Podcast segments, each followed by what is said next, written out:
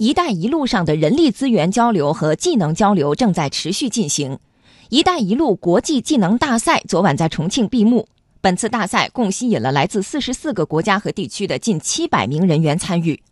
各国选手在赛场上同台竞技，相互学习；而在赛场之外，技术标准如何实现共享，高技能人才如何服务于产业发展等话题成为关注焦点。央广记者刘百轩报道。好，换之先行，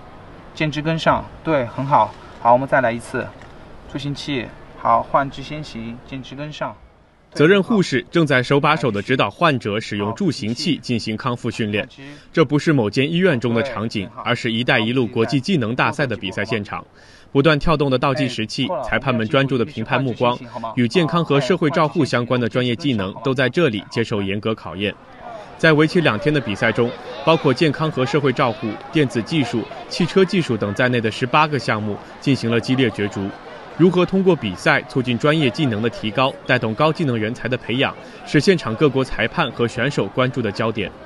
在美容项目，中国裁判王鹏看来，不少企业想要提高技术标准，但苦于没有学习平台。技能大赛是技术标准的互学互鉴，把行业里最好的标准都摆在面前。企业现在都是回归到技术为本、服务为本的这样的一个宗旨上，大家都非常注重技术提高，但是都找不到途径。这么大型的一些大赛，全世界的所有的国家都把自己最好的技术来交流，这种平台是真的是很少的。所以说，这个比赛最大的意义就是了解我们这些项目、这些技术项目到底什么样的一个标准，从而去学到这些标准，应用这些标准。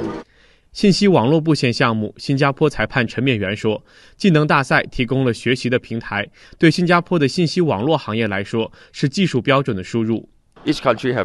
每个国家都有自己的特长，我们会把这些标准带回国内，提高我们的水平和技能。”烘焙项目，马来西亚选手关健尔说：“技能大赛在行业内部树立了一个技术标准的坐标。”韩国啊，中国啊这些选手啊，看得出他们在他们国家的烘焙业就走到一个很高的这个阶段了，所以我们就要向他们学习。